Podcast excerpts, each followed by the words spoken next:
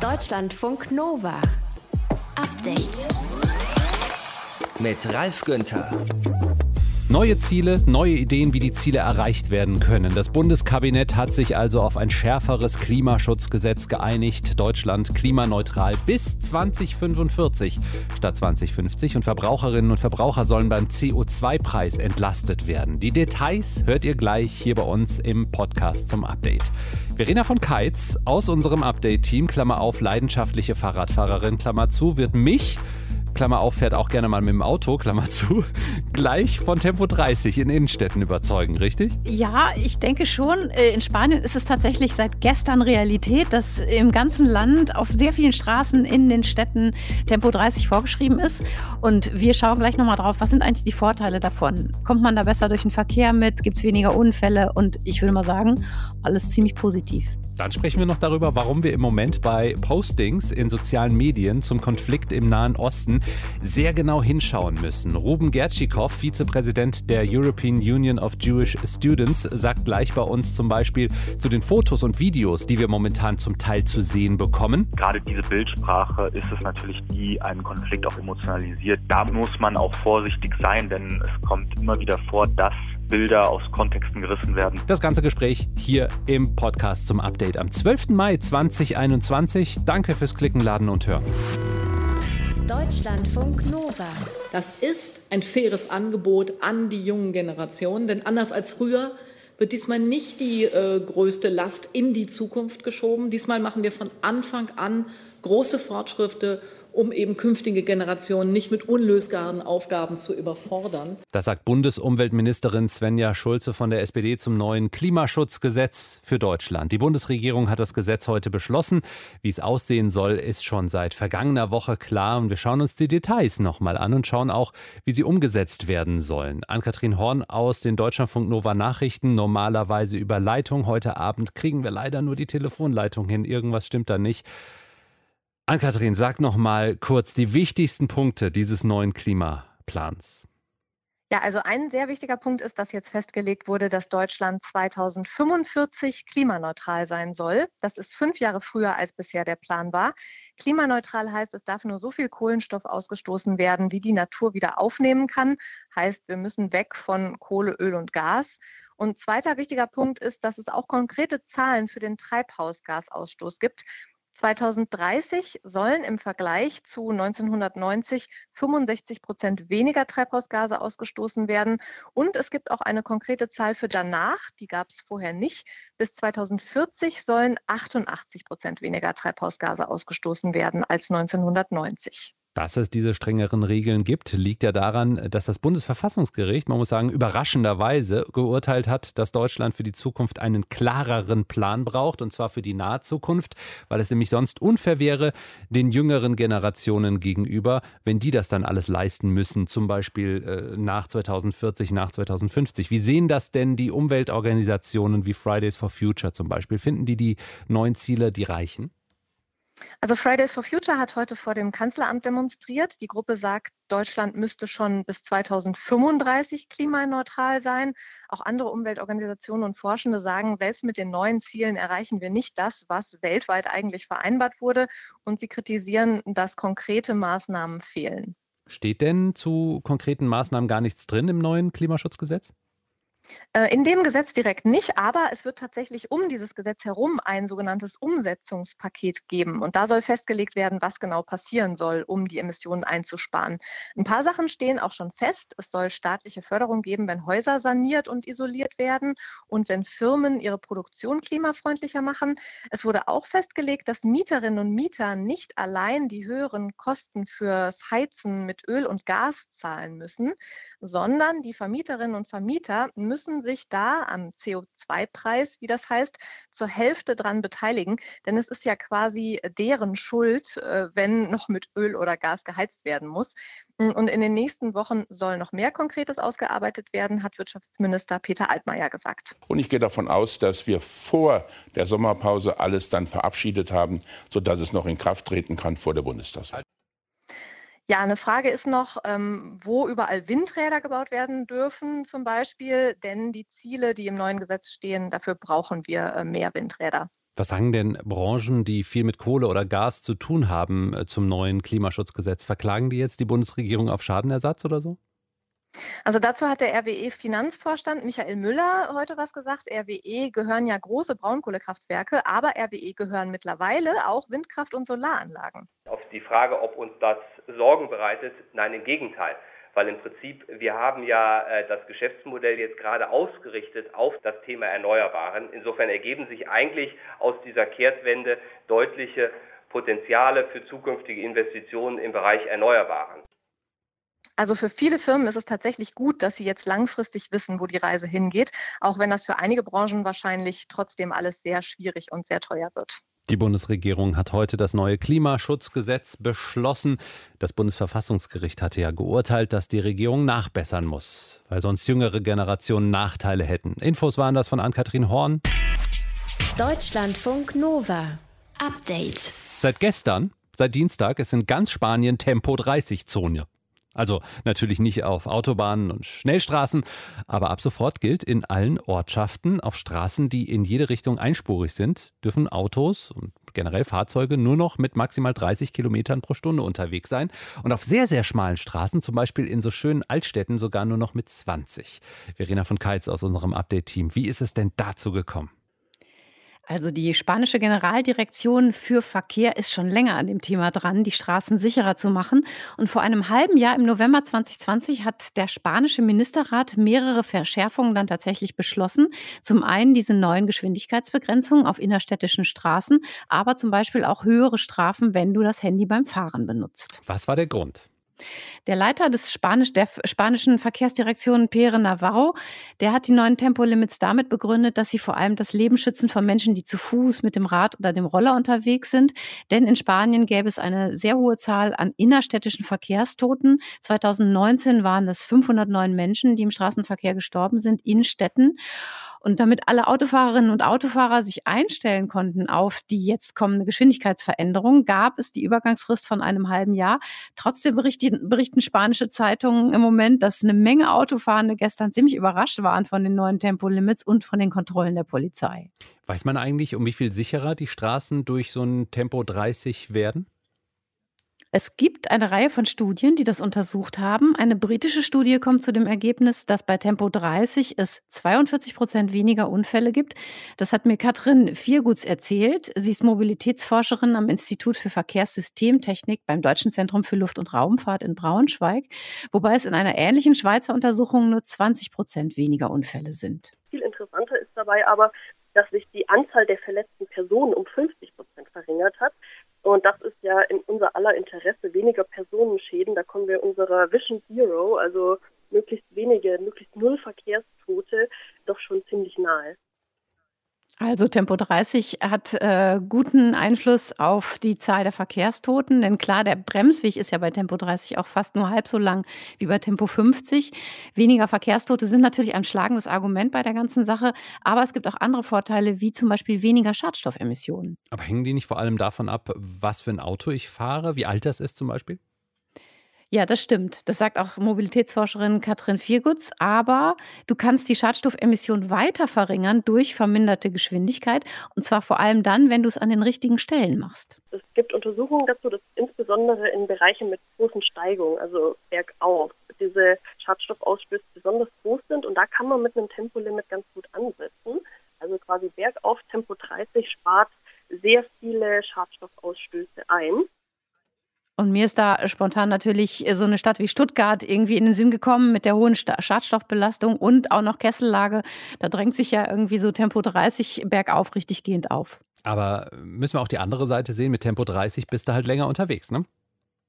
Theoretisch ja, aber im dichten Stadtverkehr sinkt die Durchschnittsgeschwindigkeit in der Regel ja ziemlich schnell ab. Und entscheidend für die Geschwindigkeit ist auch nicht die vorgeschriebene Höchstgeschwindigkeit, die du fahren kannst, sondern vielmehr die Anzahl von Ampeln zum Beispiel und von Kreuzungen. Katrin Vierguts hat mir erläutert, dass sich bei Tempo 30 auch übrigens eine grüne Welle mit fließendem Verkehr viel leichter realisieren lässt. Das liegt einfach daran, dass bei höheren Geschwindigkeiten eine stärkere Varianz zwischen den Geschwindigkeiten besteht. Bei Tempo 30 fahren doch alle eher ungefähr gleich schnell und da kann man natürlich besser so ein grüne Welle-System einrichten. Also kann man sagen, es gibt viele Erkenntnisse, die für Tempo 30 in Städten sprechen.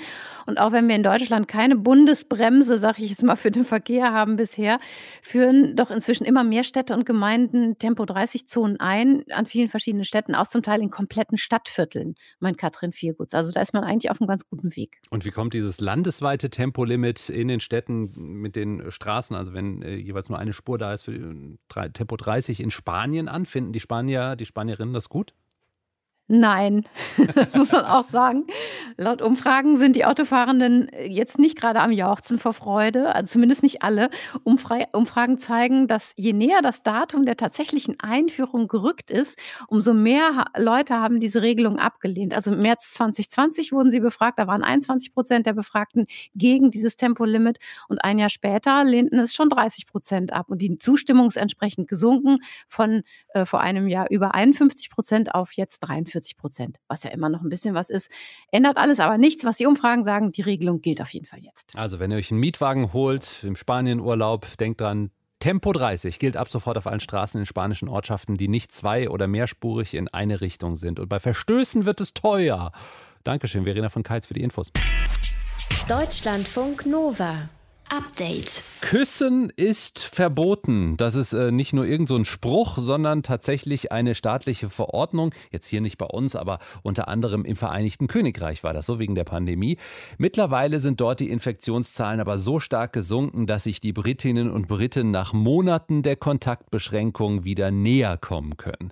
Staatsminister Michael Gove hat angekündigt, dass vertraute Kontakte, wie es da heißt, wie Umarmungen und Küsse, bei Begrüßungen und Abschieden bald wieder erlaubt sein sollen. Startschuss fürs öffentliche Knutschen wird der kommende Montag sein, also schon in wenigen Tagen. Endlich hat sich unser Reporter Martin Krinner gedacht und sich die Frage gestellt, also nach Monaten der Enthaltsamkeit, wir waren ja auch alle sehr brav, kann man das Küssen verlernen?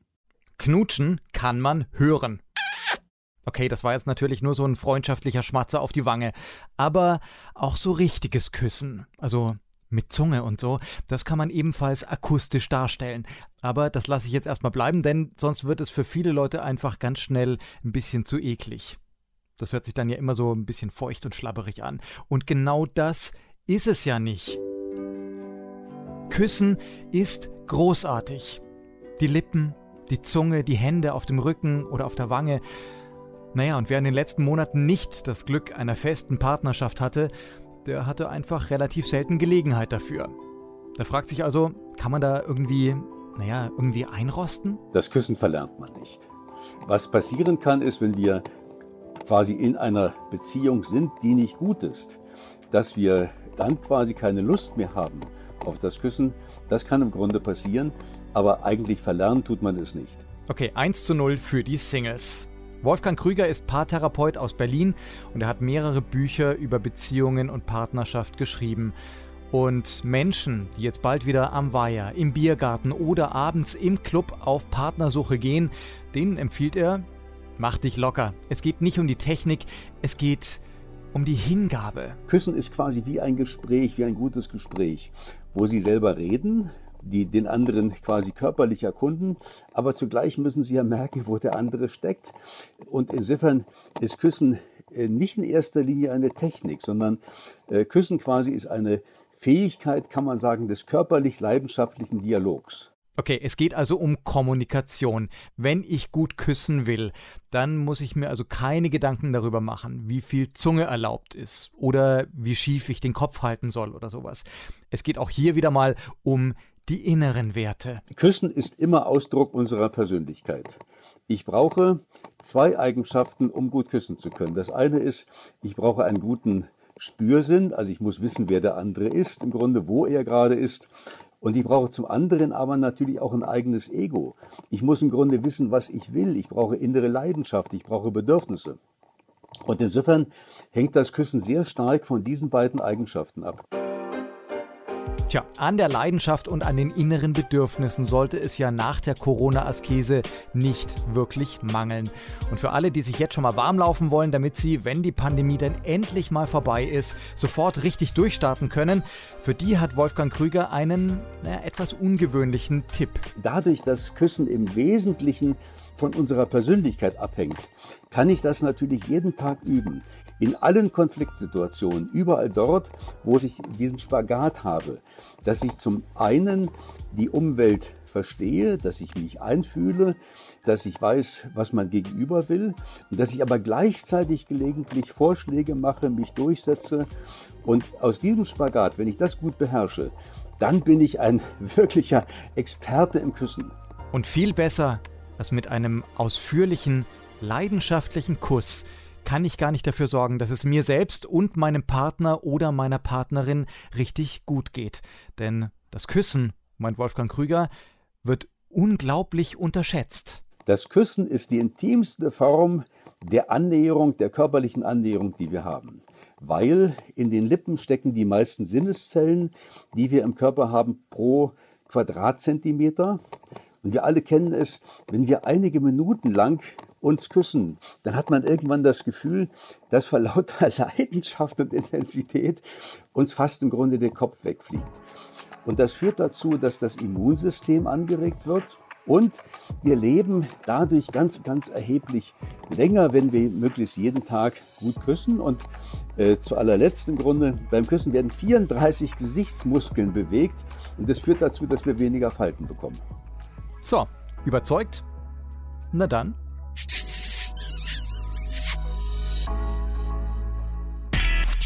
Deutschlandfunk Nova. Update. Der Konflikt zwischen Israel und militanten Palästinensern eskaliert. Dieser Tage in der vergangenen Nacht gab es schwere Raketenangriffe auf den Großraum Tel Aviv. Und ich weiß nicht, wie es euch geht, aber wenn ich zum Beispiel auf Social Media unterwegs bin, auf Twitter mitlese, was zu dem Konflikt geschrieben wird von normalen Leuten, nicht von Medien, da bekomme ich ganz viele Infos, ich bekomme Meinungen, ich bekomme Hashtags. Wie ordnen wir die ein? Einer, der die Diskussion auf Social Media über diesen Konflikt zwischen Israel und Palästinensern aufmerksam verfolgt, ist Ruben Gertschikow. Er ist Vizepräsident der European Union of Jewish Students und mit ihm möchte ich das jetzt mal ein bisschen analysieren. Hallo Ruben. Hallo Ralf, freut mich. Wie nimmst du das wahr, was da gerade auf Social Media passiert? Grundsätzlich würde ich sagen, dass es inzwischen eigentlich schon die Normalität beim israelisch-arabischen Konflikt darstellt, dass der Konflikt sich sehr, sehr stark auf das Internet, auf soziale Medien auch verlagert hat und weltweit versucht wird, Menschen für die eine oder andere Seite zu mobilisieren, oftmals auch sehr, sehr ohne Fakten, ohne wirklich Kontexte und sehr, sehr oft dann halt auch aus Zusammenhängen gerissene Postings. Also eher undifferenzierte Stimmungsmache oder nimmst du auch, ich sag mal, differenzierte Wortmeldungen wahr? Klarerweise gibt es auch öfter mal differenzierte Beiträge, aber ich würde sagen, aufgrund dessen, dass der Konflikt seit Jahrzehnten andauert, da eine starke Emotionalisierung mit einhergeht, die sich natürlich auch innerhalb der Social-Media-Postings widerspiegelt. Du sagst, überall auf der Welt wird zu diesem Konflikt gepostet. Wer postet denn da? Also welche Hashtags bzw. Userinnen und User sind dir da so aufgefallen? Also prinzipiell gibt es die Hashtags, die immer aufploppen, wenn es zum Konflikt zwischen der radikal-islamistischen Hamas und dem Gazastreifen und eben ähm, dem israelischen Militär kommt, dann sind das Hashtags wie Gaza under attack, wenn es äh, Luftschläge seitens der israelischen Armee gibt, Israel under attack, wenn es Raketenangriffe, so wie eben letzte Nacht auf Israel gab, äh, dann klarerweise Bekenntnisse zur ein oder anderen Konfliktpartei durch ähm, Stand with Us oder Safe Gaza oder eben halt aufgrund dessen, äh, dass es eben halt zu Ausschreitungen im Ortsteil äh, Sheikh Jarrah in Jerusalem gab, dass es dann eben halt auch den Hashtag Save Sheikh Jarrah gab. Wer ruft dazu auf? Wer sind diese Leute? Das lässt sich so einfach gar nicht sagen. Ich glaube, das sind unterschiedliche Menschen, die dazu aufrufen, die sich aus welchen Gründen auch immer mit der einen oder anderen Seite solidarisieren. Natürlich auch israelische Menschen oder jüdische Menschen weltweit, aber eben halt auch palästinensische Menschen weltweit oder Menschen mit einem politischen Interesse an der Region. Ich glaube, das lässt sich so pauschal gar nicht sagen. Was aber auch auffällt, äh, gerade in Deutschland, dass auch islamistische Organisationen sich natürlich an diesen Hashtags bedienen und da unter diesen Hashtags auch gezielt Desinformationen streuen oder auch eben antisemitische Ressentiments gegenüber Israel veröffentlichen und damit natürlich auch eine Gefahr für Juden und Jüdinnen in Deutschland darstellen. Was mir aufgefallen ist, ähm, ich sehe viele Bilder und Videos, die gepostet werden und da sieht man eben, ja, diese Kriegssituation, Menschen, denen du die Angst im Gesicht ansiehst. Hat das zugenommen, diese Bildgewalt? Ich würde nicht sagen, dass es zugenommen hat. Ich glaube einfach, dass die Möglichkeiten der sozialen Medien in den letzten Jahren natürlich stetig gewachsen sind. Es gibt viel mehr neue soziale Netzwerke. Und gerade diese Bildsprache ist es natürlich, die einen Konflikt auch emotionalisiert, die Leute mitnimmt. Und da muss man auch vorsichtig sein, denn es kommt immer wieder vor, dass Bilder aus Kontexten gerissen werden, dass Bilder aus anderen Konflikten im Nahen Osten gezielt genutzt werden, um eben für ihre eigenen Interessen genutzt zu werden. Und das ist, glaube ich, die Gefahr, die dann besteht, dass Menschen, die sich eventuell nicht mit diesem Konflikt beschäftigen, diese Bilder sehen und dann Pauschalverurteilung oder Vorverurteilung aufgrund dieser kurzen Sequenzen fällen. Kannst du es eigentlich verstehen, dass nach so langer Zeit Konflikt und immer wieder ja, Kriegssituationen, wie wir sie auch jetzt wieder haben, dass es Menschen gibt, die vielleicht sagen, ja, ich verfolge das auf Social Media oder auch in anderen Medien, aber ich blicke da einfach nicht mehr durch bei dem Konflikt. Und da frage ich jetzt äh, mal einfach den Ruben, wie er die Lage einschätzt, weil er Jude ist und sich bestimmt damit beschäftigt hat. Als erstes würde ich da einen kleinen Willen widersprechen. Ich glaube, meine Religion spielt da eher weniger eine Rolle. Mhm. Also spielt auch eine Rolle mit, aber ich glaube, das wäre ein bisschen verkürzt zu sagen, nur weil ich Jude bin und äh, beschäftige ich mich damit. Also viele Juden und Jüdinnen, die Mehrheit sind keine Israelis und ich glaube nicht, dass alle sich mit diesem Konflikt auseinandersetzen, wie ich es versuche zu tun. Und ich glaube auch nicht, dass ich den ganzen Konflikt durchschaut habe, dadurch, dass er einfach so tief ist, dass er so lange geht und dass es, dass dieser Krieg so viele Facetten hat oder dieser Konflikt besser gesagt.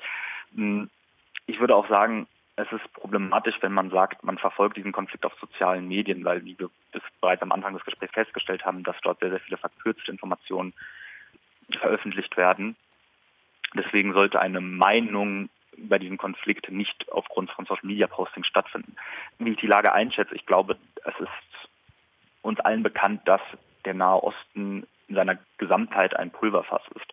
Die letzte militärische Auseinandersetzung zwischen Israel und äh, der Hamas war 2014 bei der Operation Protective Edge. Das sind inzwischen sieben Jahre. Und es kam immer wieder zu Säbelrasseln und ich glaube, dass auch die Corona-Situation natürlich ein Aggressionspotenzial hat, dadurch, dass wir in einer Pandemie sind, die für uns alle belastend ist. Ich glaube, die Lage ist schwierig einzuschätzen. Also wir haben aktuell eben Raketenangriffe aus dem Gazastreifen auf Israel. Die israelische Armee antwortet darauf. Inzwischen hat sich die Lage heute etwas beruhigt, jedenfalls ähm, in Tel Aviv beispielsweise. Aber ich würde trotzdem weiter sagen, dass die Situation angespannt ist und das schwappt natürlich auch auf Deutschland über. Der Konflikt zwischen Israel und radikalen Palästinensern auf Social Media, eingeordnet von Ruben Gertschikow, er ist Vizepräsident der European Union of Jewish Students. Deutschlandfunk Nova Update. Corona-Krise. Das heißt für die Staaten mehr Ausgaben und weniger Steuereinnahmen. Das ist bei uns in Deutschland auch so. Der Arbeitskreis Steuerschätzung, der hat seine Prognose für die kommenden Steuereinnahmen abgegeben. Und da heißt es, dieses und kommendes Jahr kommt wohl weniger Steuergeld rein als erwartet. Allein dieses Jahr 2,7 Milliarden Euro weniger in Deutschland. Und in den Jahren danach soll es etwas besser werden. Finanzminister Olaf Scholz hat heute Nachmittag das hier gesagt. Wir sind auf Kurs und es geht auch wieder aufwärts.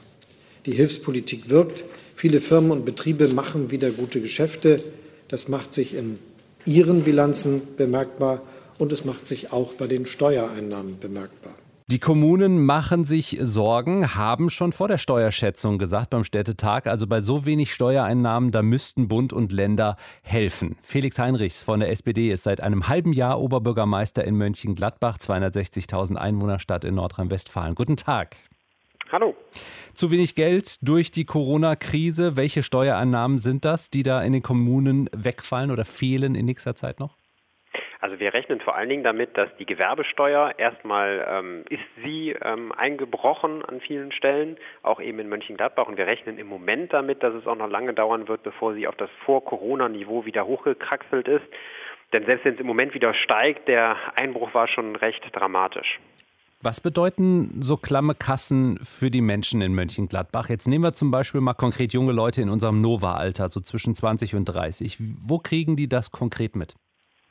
Als Stadt sind wir ja für, naja, eigentlich alles Mögliche zuständig. Also für eine attraktive Stadtgestaltung, wir sind zuständig für Jugendzentren, wir sind zuständig für eine freie Kulturszene, für attraktive Gärten, Parks, ähm, Wohnungsbau, also vieles, was wirklich auch jeden irgendwo berührt und gerade auch junge Leute, wenn es zum Beispiel um Schulen geht oder auch um die Hochschule, wo wir ähm, auch einiges machen und auf Start-up-Förderung und so weiter setzen. Und naja, wenn die Stadt kein Geld hat, dann können wir eben vieles auch nicht so finanzieren, wie man sich das wünschen würde. Am Ende haben wir in Mönchengladbach ein Haushaltsvolumen von über 1,1 Milliarden Euro im Jahr. Das ist schon eine ganze Menge. Und jetzt sind es? Das sind, in Mönchengladbach haben wir 1,1 Milliarden im Haushalt. Das Problem ist eben, dass dieses Geld quasi komplett gebunden ist. Also wir haben sehr viele fixe Posten. Straßenunterhaltung kostet, wir haben Sozialkosten, die wir zahlen müssen und vieles andere mehr. Und da bleibt eben wenig, um auch mal kreativ zu werden. Und wenn man dann sieht, dass die Schulden immer weiter steigen durch die Corona-Krise im Moment, dass wir zwar im Moment eine ähm, natürlich sehr niedrige Zinsphase haben, aber die irgendwann auch wieder steigen könnte, dann ist der kleine Spielraum, den wir haben, ganz schnell wieder aufgebraucht und dann müssten wir auch wieder zum Beispiel an Kultur und Ähnlichem sparen und das wollen wir nicht. Wie machen Sie das dann? Also äh, setzen Sie sich mit Ihrem Stadtkämmerer oder haben Sie eine Kämmerin äh, hin und machen einen Zettel und sagen, wir machen da und da Abstriche oder wir müssen hier weniger Geld ausgeben? Seit Anfang der 90er Jahre war das eigentlich die Marschroute in Mönchengladbach. Wir waren über 20 Jahre wirklich tief verschuldet in der Stadt, haben es jetzt geschafft, seit äh, zwei, drei Jahren mal wieder ein bisschen auf einen besseren Zweig zu kommen. Und zwar, indem wir unglaublich viel gespart haben und leider auch teilweise Steuern und Abgaben erhöhen mussten, um aus diesem Tal rauszukommen. Und vor Corona waren wir eigentlich ganz äh, optimistisch, äh, was die Zukunft angeht. Jetzt ist es ein bisschen getrübt. Wir geben aber die Hoffnung noch lange nicht auf. Deswegen versuchen wir auch gegenzusteuern. Aber ja, am Ende waren es sehr harte Einschnitte, die wir teilweise machen mussten. Ne? Also das Schließen von Einrichtungen, Erhöhen von Gebühren. Und auf der anderen Seite hätten wir eigentlich gerne sowas wie den Nahverkehr kostenfrei. Da können wir aber noch im Moment nur von träumen. Jetzt gab es ja auch einige Posten, die äh, in diesem Pandemiejahr natürlich auch weggefallen sind. Schwimmbäder, klar, die kosten auch weiterhin Geld und haben keine Einnahmen, aber äh, es müssen nicht alle dort arbeiten gehen zum Beispiel. Oder auch Kultur ist natürlich auch irgendwie zurückgefahren gewesen. Also konnten Sie in der Corona-Pandemie auch hier und da was sparen? Also ein bisschen hatte man auch weniger Ausgaben, das ist richtig. Aber wir haben als Stadt zum Beispiel viel Wert darauf gelegt, dass die Beschäftigten, die wir haben, auch äh, selber gut durch die Krise kommen. Und Kurzarbeitergeld ist eben schon nochmal ein Einschnitt für viele. Und ich bin ganz froh, dass wir in äh, den allermeisten Fällen keine Kurzarbeit äh, nutzen mussten in Mönchengladbach, sondern dass wir sinnvolle Beschäftigung für die Menschen hatten, in den, bei der Stadt selber oder auch in den städtischen Beteiligungsunternehmen. Aber auf der anderen Seite sieht man natürlich ein bisschen einen Effekt, aber eigentlich haben wir durch die Corona-Krise, wenn wir mal gucken bis hin ins Jahr 2024, wo wir glauben, da gibt es immer noch Ausläufer durch, durch veränderte Einnahmen und vielleicht immer noch auch erhöhte Ausgaben, zum Beispiel bei der Arbeitslosenunterstützung oder ähnlichem, dann kommen wir auf eine Summe von über 420 Millionen Euro, die wir glauben, dass ein Schaden durch die Pandemie jetzt entsteht. Hm. Und wenn Sie jetzt sagen, Bund und Länder müssten helfen, die müssen den Kommunen unter die Arme greifen, ist das nicht ein bisschen einfach, weil Bund und Länder müssen sich ja dann auch wieder verschulden? Das ist ja auch unser aller Geld. Die Frage, die an der Stelle wichtig ist, ist, wie sieht es eigentlich mit der Solidarität aus? Ähm, wir haben unglaublich ungleiche Lebensverhältnisse in Deutschland. Und das ist nicht nur etwas, äh, wenn man ganz von oben guckt, zwischen Ost und West, sondern das ist auch etwas in den einzelnen Bundesländern, zwischen den Bundesländern. Also wir haben eine unterschiedliche Aufgabenverteilung, wir haben ganz unterschiedliche Kosten, die auf die Kommunen zukommen. Und Mönchengladbach ist eben eine Stadt, leider durch die Historie geprägt, mit einer hohen Arbeitslosigkeit. Dadurch habe ich andere Ausgaben und auch weniger Einnahmen als eine vergleichbare Stadt, vielleicht in einem anderen Bundesland oder auch in einem anderen Teil von Nordrhein-Westfalen. Die Stadt Mönchengladbach kann aber nichts dafür. Also wir steuern gegen, wir tun vieles. Um gegen zu steuern, brauchen wir aber auch wieder Investitionen in die Zukunft, ob in Bildung, in Arbeit, in Infrastruktur, in Naturschutz, in Klimaschutz, Nachhaltigkeit. Und wenn ich das nicht mitziehen kann, dann, dann ist es zwar schön, wenn es anderen Kommunen gut geht, aber uns eben hier nicht. Und das ist Solidarität, die wichtig ist zwischen den Ländern, zwischen den Kommunen im gesamten Bundesgebiet, die gelebt werden muss. Und dazu gehört eben auch, dass man quasi diese Unterschiede durch einen Schuldenschnitt jetzt ähm, ausgleichen würde sagt Felix Heinrichs, Oberbürgermeister in Mönchengladbach, über die klammen Kassen der Kommunen durch die Corona-Krise. Ich danke Ihnen für die Zeit. Vielen Dank, bleiben Sie gesund. Sie auch. Deutschlandfunk Nova. Update. Montag bis Freitag, immer zwischen 18 und 20 Uhr. Mehr auf deutschlandfunknova.de.